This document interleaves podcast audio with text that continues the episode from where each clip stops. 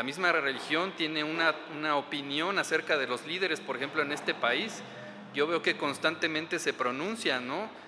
usted decidirá si tienen o no razón, pero constantemente se pronuncian la gran mayoría de los líderes religiosos en este país en contra del gobierno actual, ¿no? Usted decide si tienen o no la razón. Lo que sí me queda claro es que históricamente la religión se ha apegado a, a su conveniencia, ¿no? Al líder o a la política o al imperio en turno. Entonces nos habla acerca, bueno, esos son los los saduceos. Y también encontré, hermanos, que ellos representaban a el ala rica, el ala rica, liberal, eran aristócratas, hermanos, muchos de ellos. Entonces, eso ya de entrada pues suena también una palabra que está de moda en nuestros tiempos, ¿no? Eran, estos amigos eran, eran clasistas, ¿sí?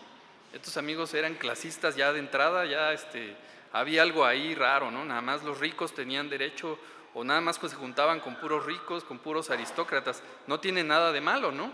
Lo malo es que ellos hacían una diferencia, no tiene nada de malo que tú tengas eh, riqueza, lo que, está, lo que estaba mal es que ellos hacían una diferencia. Herodianos, también su nombre hacía notar que apoyaban a Herodes, hermanos. Todavía esos suenan peor, ¿no? Todavía ellos suenan peor. Entonces encontramos aquí tres filosofías en busca de la verdad, Tres puntos de vista, tres maneras de vivir aparentemente correctas, las encontramos aquí, hermanos. Y vamos a estudiar un poco acerca de lo que dicen las escrituras sobre todos estos grupos, sobre todos estos hombres, ¿no? Y nos vamos a mantener mucho en Mateo. Vamos a, Mateo 9, Mateo capítulo 9.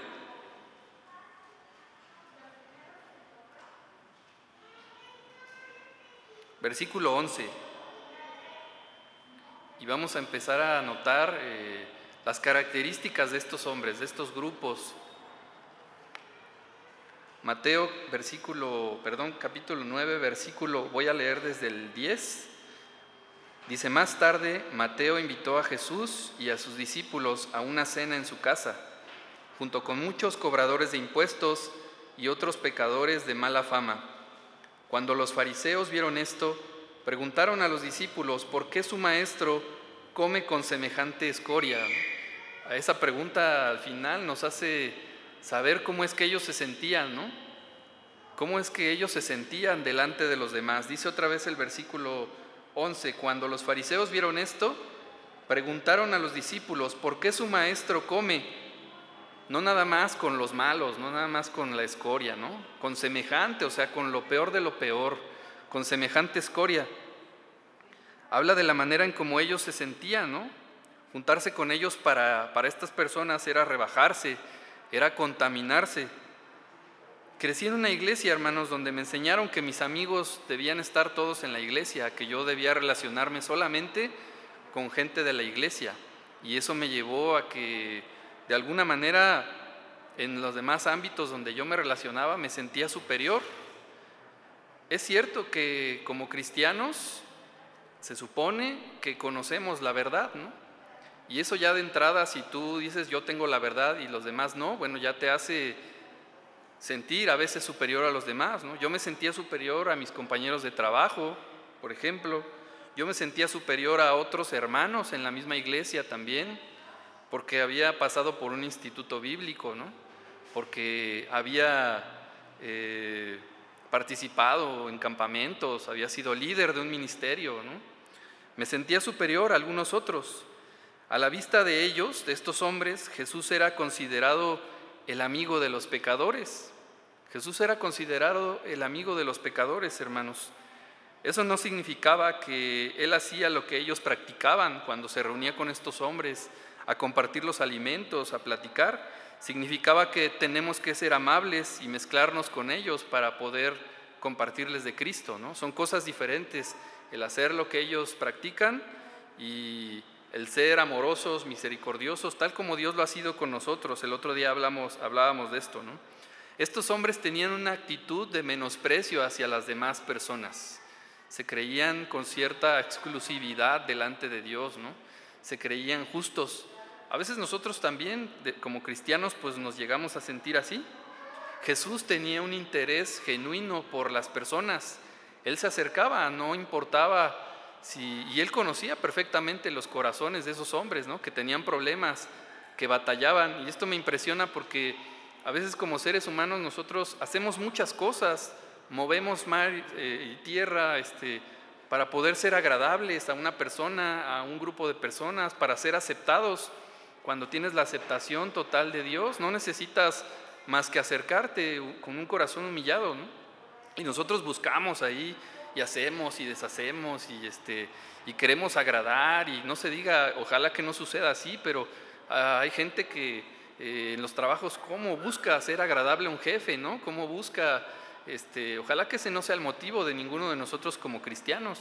En tu trabajo tú, tú deberías asistir o tú deberías hacer tu trabajo para agradar a Dios, no a tu jefe, ¿no? Y lo demás viene solo, por supuesto, vas a hacer bien tu trabajo, te va a ir bien, vas a tener quizá premios por hacer bien tu trabajo, te van a, te van a reconocer, eh, te van a ascender probablemente, ¿no? Si buscas primeramente agradar a Dios, lo demás vendrá o tal vez no, pero nosotros debemos buscar agradar a Dios, hermanos. Jesús tenía un interés genuino por estas personas, entonces. Vamos a Mateo capítulo 3, ahí cerca.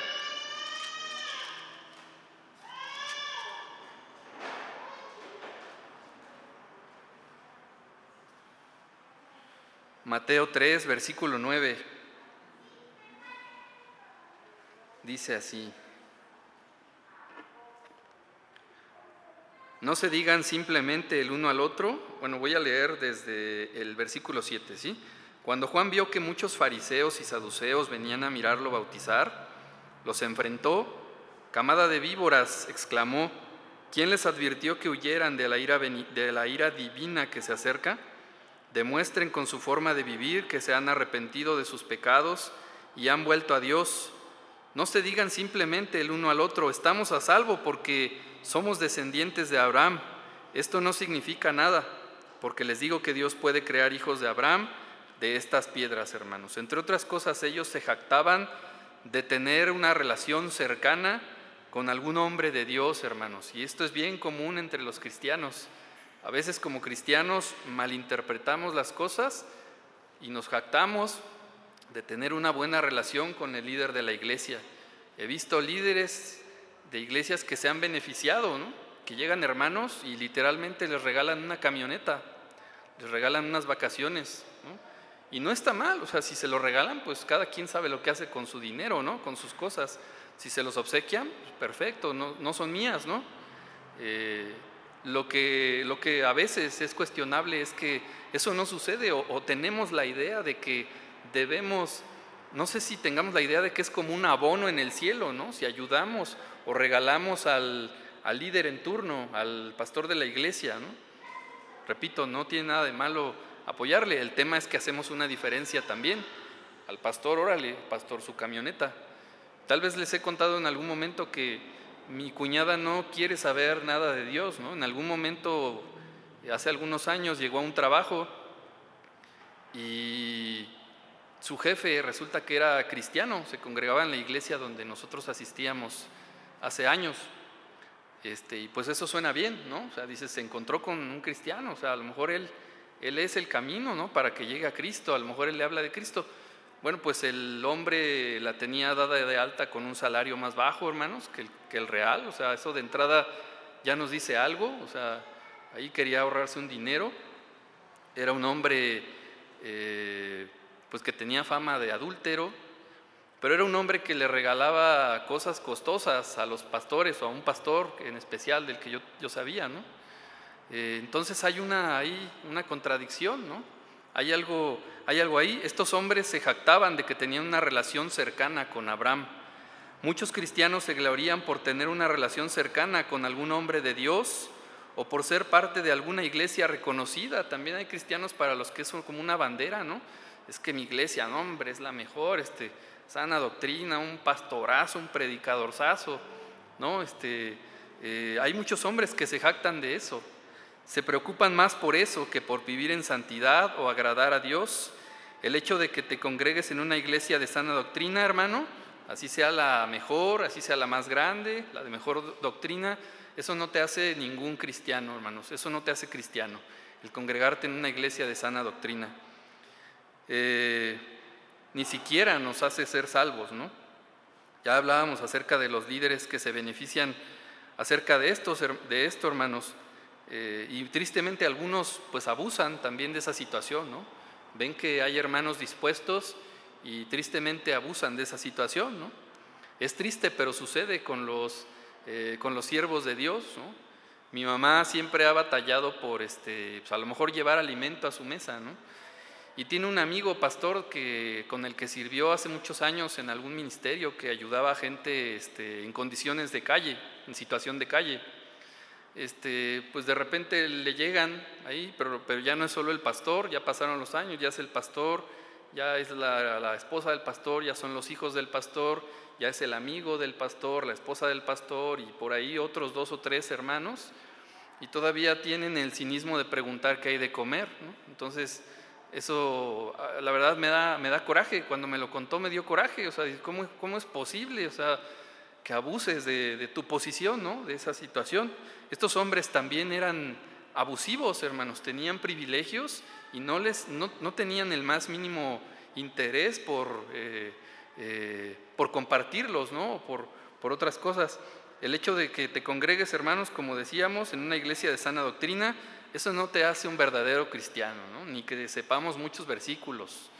A mí me costó mucho, soy sincero, me costó mucho empezar a utilizar la nueva traducción viviente.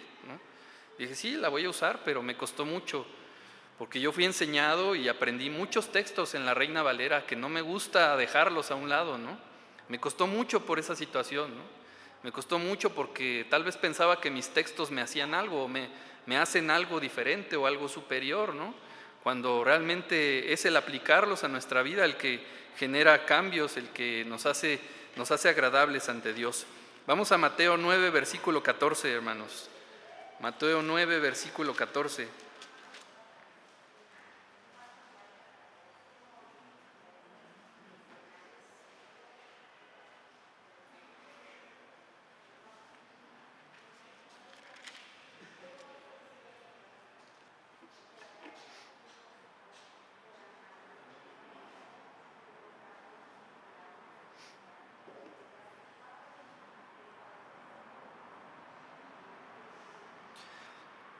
Dice aquí un día los discípulos de Juan el Bautista se acercaron a Jesús y le preguntaron, ¿por qué tus discípulos no ayunan como lo hacemos nosotros y los fariseos?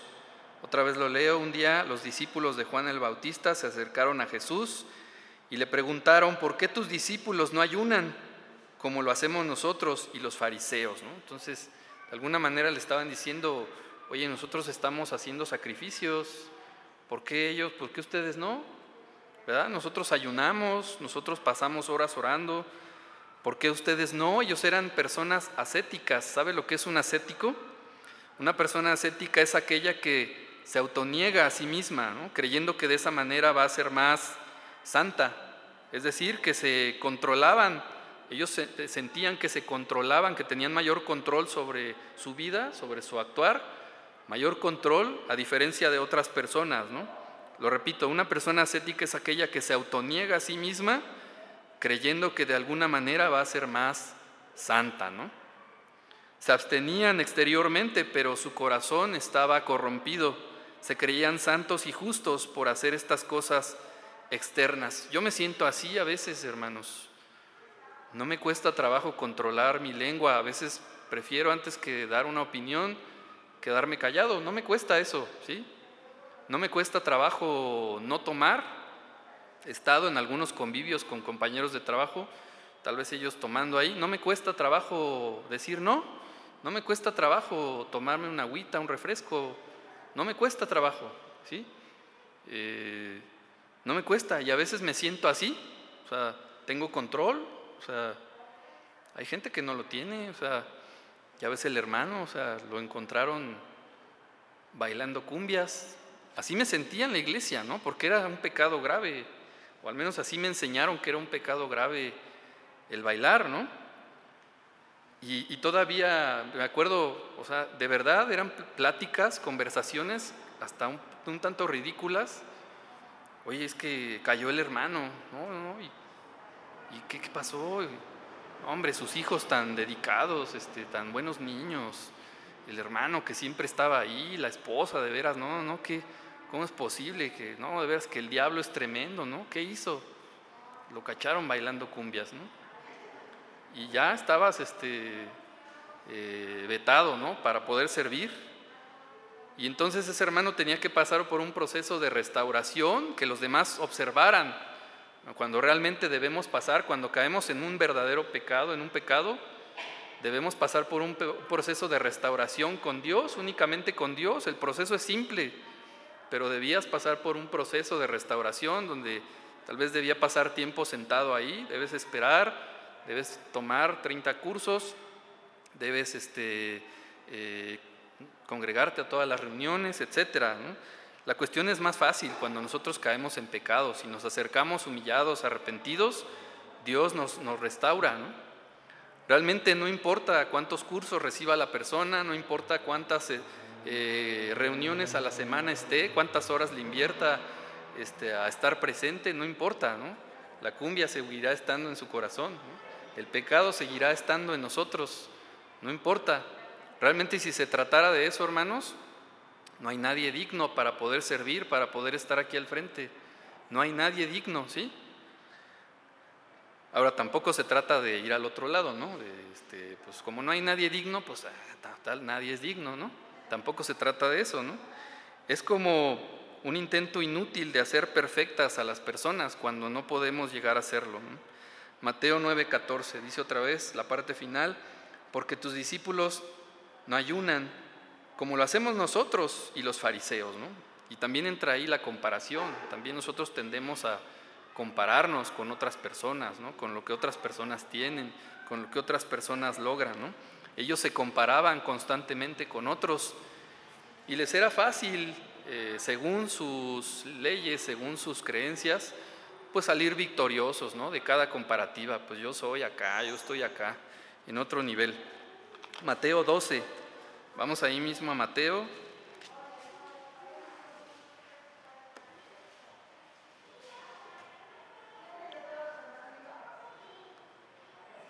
Mateo 12, versículos 9 al 14.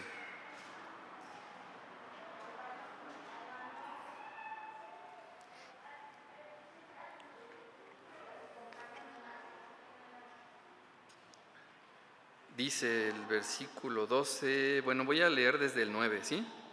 Ah, bueno, sí, les dije 9, perdón. 12, 9 al 14. Luego Jesús entró en la sinagoga de ellos y allí vio un hombre que tenía una mano deforme los fariseos le preguntaron a Jesús, ¿permite la ley que una persona trabaje sanando en el día de descanso? Esperaban que él dijera que sí para poder levantar cargos en su contra. Él les respondió, si tuvieran una oveja y ésta cayera en un pozo de agua en el día de descanso, ¿no trabajarían para sacarla de allí? Por supuesto que lo harían. ¿Y cuánto más valiosa es una persona que una oveja? Así es, la ley permite que una persona haga el bien en el día de descanso, hermanos. Eran personas de reglas, de leyes. Eso estaba por arriba del amor a los demás, personas de las demás personas y de las necesidades humanas. Su pensamiento era mezquino. Si usted se fija, ese era un pensamiento mezquino. ¿Sabe por qué estos hombres odiaban a Jesús? Y lo odiaban a tal grado que dice después el versículo 11, 13, perdón, vea usted si no lo odiaban. Después le dijo al hombre, extiende la mano, entonces el hombre la extendió y la mano quedó restaurada, igual que la otra. Entonces los fariseos convocaron a una reunión para tramar cómo matar a Jesús. Entonces lo odiaban, en verdad lo odiaban. Y Jesús los había maldecido, hermanos, Jesús los había, les había ido a pegar, hermanos, Jesús les había mandado gente que este, apedreara sus casas. O sea, Jesús los agredía, hermanos, como para que lo odiaran. Jesús los agredía, sí les decía cosas fuertes, sí, pero eran verdades, ¿no? Pero ¿sabe por qué lo odiaban al grado de planear su muerte? Porque estaban furiosos de que Jesús les había mostrado que eran más fieles a su sistema religioso que a él mismo, que a Dios, ¿sí? Jesús les había mostrado que eran más fieles a un sistema religioso que a Dios mismo. La pregunta aquí para nosotros, hermanos, es, ¿eres más fiel a tu sistema bien armado, bien pensado, tu sistema religioso, o eres fiel a Dios? Esa es una pregunta para cada uno de nosotros, hermanos. Ellos eran más fieles a un sistema religioso que a Dios. Jesús era una amenaza entonces para su autoridad y para su sistema. Y realmente a cuántos de nosotros nos gusta decir, nos gusta que nos digan que estamos equivocados, ¿no? Aunque sepamos que estamos equivocados, muchos nos morimos con la nuestra. Así nos digan lo que sabemos que es verdad, así nos digan lo que sabemos que es verdad, nos duele y nos morimos con esa, hermanos. Nos morimos con esa, así somos muchos de nosotros también. Repito que ellos eran hombres, eran personas de reglas y de leyes, ¿no? Y estaban dispuestos a mantenerlas, no importa si, había necesidad en alguien que estuviera a un lado de ellos, no importa, la ley, el sistema está primero.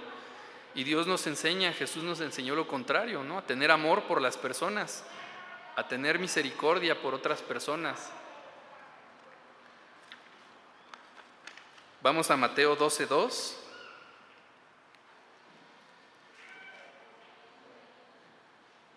Aquí no voy a abundar mucho, hermanos, aquí solo leemos casi casi la porción y pasamos de largo, ahorita va a ver por qué, porque este problema no lo tenemos nosotros.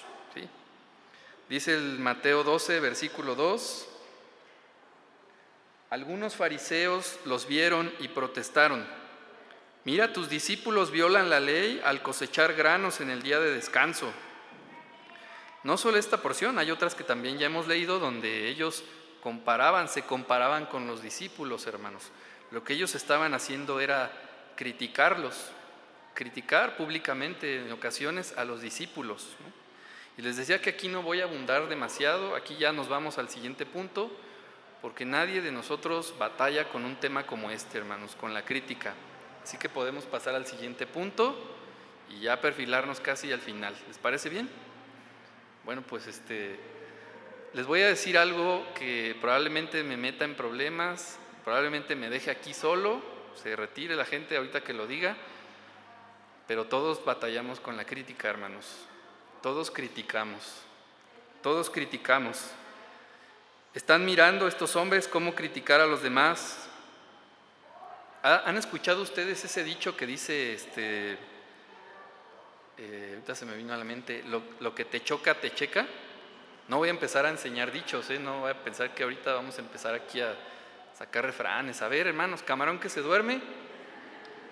Es más, si ustedes quieren, hasta lo, cristianizamos, ¿no, mi hermano? Este, más sabe el diablo por, ¿por qué? Por, por viejo. Está con convicción, lo dijo el hermano Alex, ¿verdad? Este, Ustedes han escuchado ese dicho, seguramente, ¿no? Lo que te choca, te checa, hermanos.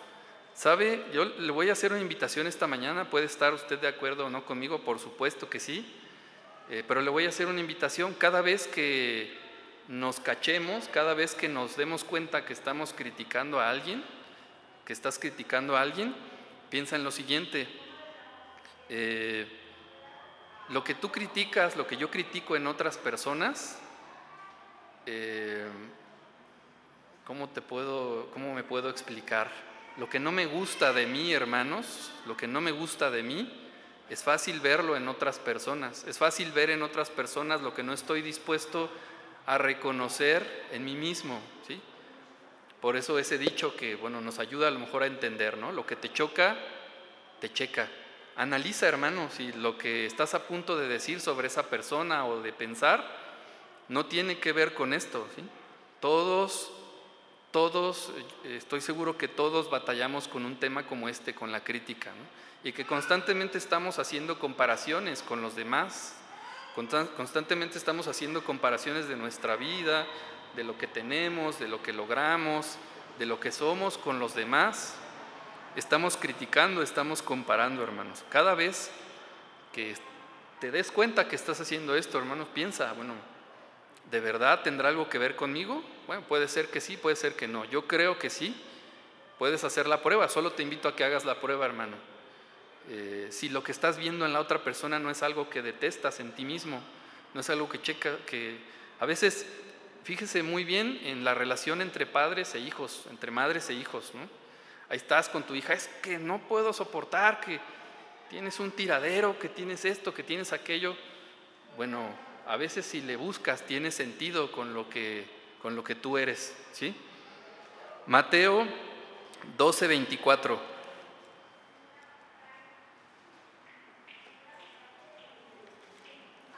Estamos ahí cerca.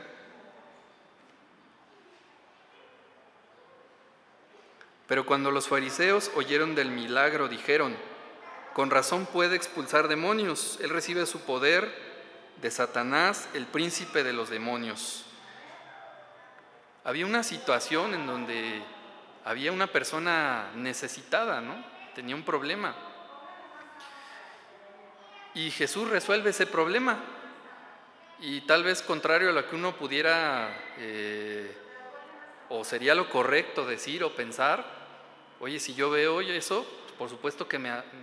Bueno, eso digo yo, ¿no? Pero estos hombres lo veían y ni así creían en Jesús, ¿no? Tal vez quiero, quiero pensar que, me, llamaría la atención la persona, la figura de Jesús, pero diría, oye, este, me acercaría a esa persona y le diría, oye, qué, bien que fuiste restaurado, qué bien, este, me da mucho gusto verte, me da mucho gusto que tu familia esté aquí y que hayas, este, te hayas repuesto a tu problema, ¿no? que Jesús te haya ayudado y que hayas salido adelante, ¿no? Bueno, pues estos hombres no eran personas dispuestas a alegrarse por lo que le sucedía a los demás, ¿no? No eran personas dispuestas a, gozarse con las bendiciones que otros vivían, ¿no? No eran ese tipo de personas, hermanos. A veces me he cachado, a veces me he cachado cuando le pregunto a alguien cómo está, cuando trato de acercarme a alguien y le pregunto cómo está, a veces me he cachado esperando, esperando que me diga que mal, hermanos, que me diga que mal. A veces me he cachado así, a veces me ha pasado que quisiera estar mejor que esa persona, a veces quisiera que me dijera que la está pasando mal, a veces quisiera que me dijera eh, que tiene problemas, que su matrimonio no va bien. A veces lo quisiera, hermanos, a veces me he cachado en pensamientos como ese. No se alegraban de los demás, no se van a gozar ni a ver lo bueno de los demás, ¿no? O sea, para ellos Jesús era una afrenta, afrenta y lo que hacía era una afrenta, ¿no? No estaban dispuestos a reconocer. Mateo 23, versículo 5.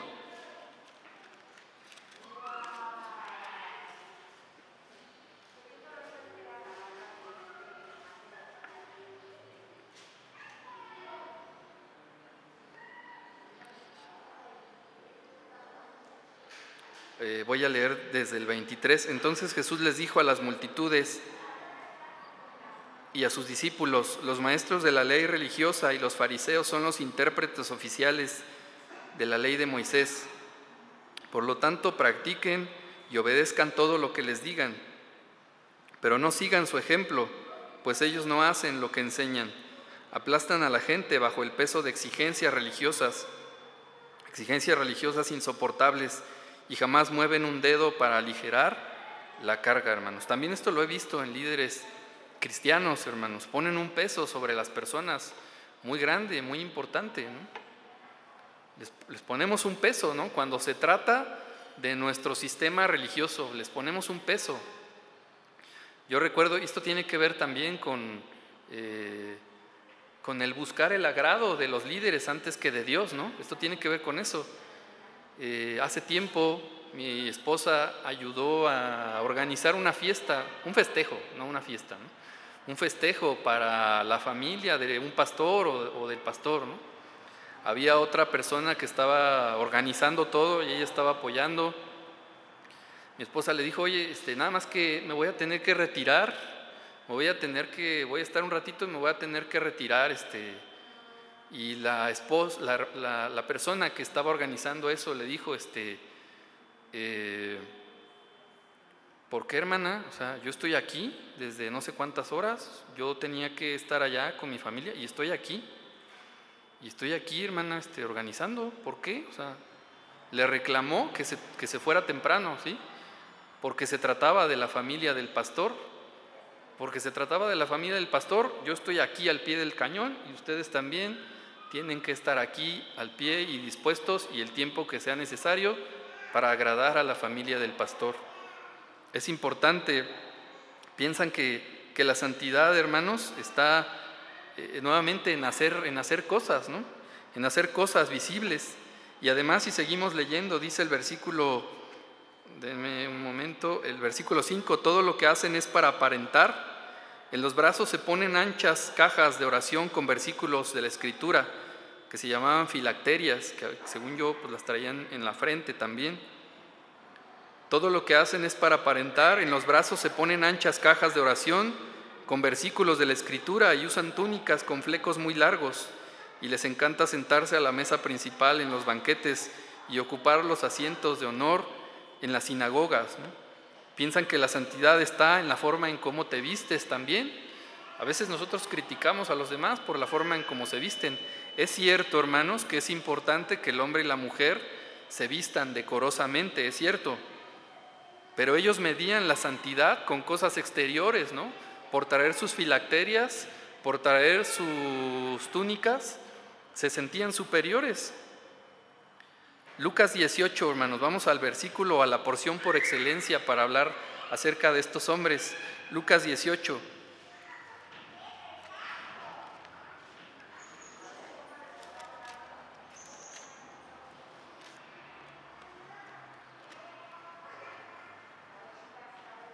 Lucas 18, 9.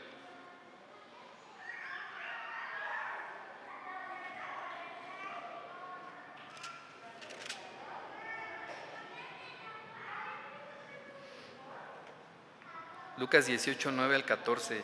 Nada más que esta vez les voy a pedir, hermanos, que me ayuden a leerlo. Lucas 18, 9 al 14. Mejor vamos a leerlo todos juntos, ¿sí? La porción. Lucas 18, versículos 9 al 14. Dice así la palabra de Dios, quienes traigan su nueva traducción viviente, lo leemos en esta versión, quienes no, pues pueden ir comparando en su Reina Valera, la que usted tenga. Luego Jesús contó la siguiente historia a algunos que tenían mucha confianza en su propia rectitud y despreciaban a los demás. Dos hombres fueron al templo a orar. Uno era fariseo y el otro era un despreciado cobrador de impuestos. El fariseo, de pie, apartado de los demás, hizo la siguiente oración. Te agradezco, Dios, que no soy un pecador como todos los demás, pues no engaño, no peco y no cometo adulterio. Para nada soy como ese cobrador de impuestos. Ayuno dos veces a la semana y te doy el diezmo de mis ingresos. En cambio, el cobrador de impuestos se quedó a la distancia y ni siquiera se atrevía a levantar la mirada al cielo mientras oraba sino que golpeó su pecho en señal de dolor mientras decía, Oh Dios, ten compasión de mí, porque soy un pecador. Les digo que fue este pecador y no el fariseo quien regresó a su casa justificado delante de Dios, pues los que se exaltan a sí mismos serán humillados y los que se humillan serán exaltados. Versículo 9. Luego Jesús contó la siguiente historia a algunos que tenían mucha confianza en su propia rectitud y despreciaban a los demás. Dos hombres fueron al templo a orar. Uno era fariseo y el otro era un despreciado cobrador de impuestos. ¿Sí? Hay dos formas en las que podemos estar esta mañana nosotros aquí, hermanos, como el cobrador de impuestos o como el otro hombre. ¿no? Hay dos formas en las que nosotros podemos asistir a la iglesia. ¿Cómo es? ¿Cómo está tu corazón hoy en día? ¿Cómo está tu corazón hoy? Dos hombres fueron al templo a orar, uno era fariseo y el otro era un despreciado cobrador de impuestos. El fariseo de pie, apartado de los demás, hizo la siguiente oración. Ahí cuando dice que estaba de pie y estaba apartado de los demás, o sea, quiere decir que se puso en un lugar en donde todos lo vieran, de pie y probablemente en voz alta dijo lo siguiente, te agradezco Dios que no soy un pecador como todos los demás, pues no engaño, no peco, fíjese, ahí está el cristiano, ahí está el cristiano diciendo, Dios, yo no engaño, yo no peco, no cometo adulterio, no bailo cumbias, para nada soy como ese cobrador de impuestos, ayuno dos veces a la semana y te doy el diezmo de mis ingresos. ¿Se acuerdan que al principio les preguntaba, bueno, pues si estos hombres diezman, estos hombres oraban, estos hombres se congregaban, ¿qué es lo que me hace diferente, hermanos? ¿De verdad soy diferente a hombres como estos cuando vengo a la iglesia? ¿Traigo un corazón dispuesto o traigo un corazón que se jacta de lo que he logrado, que se jacta de estar aquí esta mañana? En cambio, el cobrador de impuestos se quedó a la distancia y ni siquiera se atrevía a levantar la mirada al cielo mientras oraba, sino que golpeó su pecho en señal de dolor mientras decía, cuando dice que golpeó su pecho, o sea, nosotros vemos gente religiosa que se golpea, ¿no? Que golpea su pecho. Ese golpear de pecho era de verdad porque estaba dolido, ¿no? De verdad estaba arrepentido, no era el que normalmente vemos y que es como una parte del ritual, ahí no era eso, ¿no? Él estaba dolido en verdad mientras decía, oh Dios, ten compasión de mí, porque soy un pecador. Les digo que fue este pecador y no el fariseo quien regresó a su casa justificado delante de Dios pues los que se exaltan a sí mismos serán humillados y los que se humillan serán exaltados.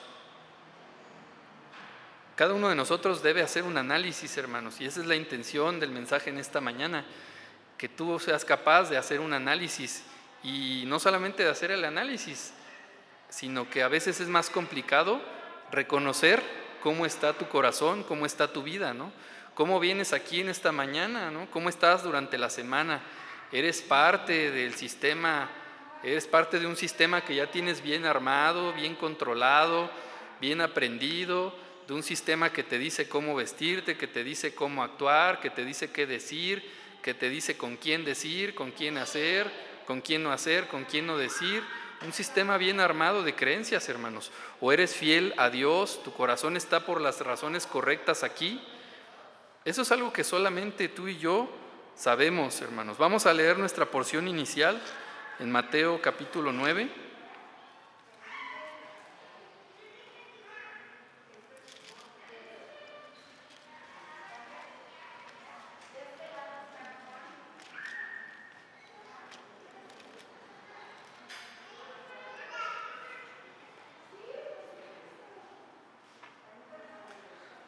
Mateo 9, versículo 11. voy a leer desde el 9, dice así, mientras caminaba, mientras caminaba, Jesús vio a un hombre llamado Mateo sentado en su cabina de cobrador de impuestos. Sígueme y sé mi discípulo, le dijo Jesús. Entonces Mateo se levantó y lo siguió. Más tarde, Mateo invitó a Jesús y a sus discípulos a una cena en su casa, junto con muchos cobradores de impuestos y otros pecadores de mala fama. Cuando los fariseos vieron esto, preguntaron a los discípulos, ¿por qué su maestro come con semejante escoria? Cuando Jesús los oyó, les dijo, la gente sana no necesita médico, los enfermos sí. Luego añadió, ahora vayan y aprendan el significado de la siguiente escritura. Quiero que tengan compasión, no que ofrezcan sacrificios, pues no he venido a llamar a los que se creen justos, sino a los que saben que son pecadores, hermanos. ¿Te sabes pecador? Dice, quiero que tengan compasión, no que ofrezcan sacrificios. Dios no quiere que nosotros seamos gente o cristianos que estemos comparándonos, que estemos criticando. Son parte de nuestras fallas, son parte quizá de nuestra carne, pero lo que Dios quiere es que seas consciente, pues, ¿por qué lo haces? Para que puedas pasar a un siguiente paso, ¿no? Que es el arrepentimiento.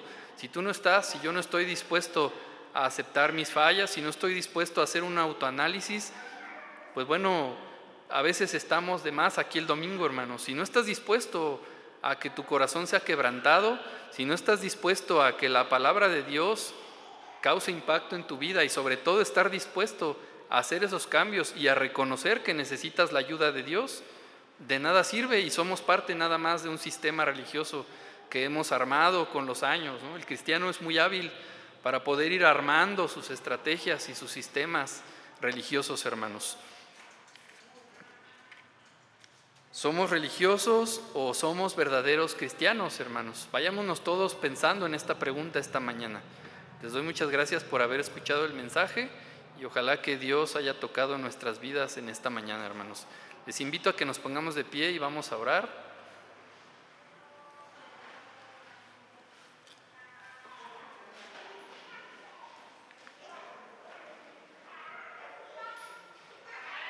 Señor, te pido que nos des paz a todos, Señor, que nos des tranquilidad en tus promesas, que nos des tranquilidad y esperanza, Señor, también en esperar tu venida y esperanza en tus promesas, esperanza ante el desánimo, esperanza ante lo que estamos viviendo todos nosotros, Señor. En la semana nos enfrentamos a situaciones complejas, algunas de salud, algunas de recursos, Señor, pero te agradezco porque tú has estado siempre con nosotros. Te pido que bendigas a nuestra iglesia y que cuides de nuestras familias, también asimismo de nuestros hijos, Señor. Cuídalos, bendícelos. Te pido que proveas a nuestros hogares, Señor.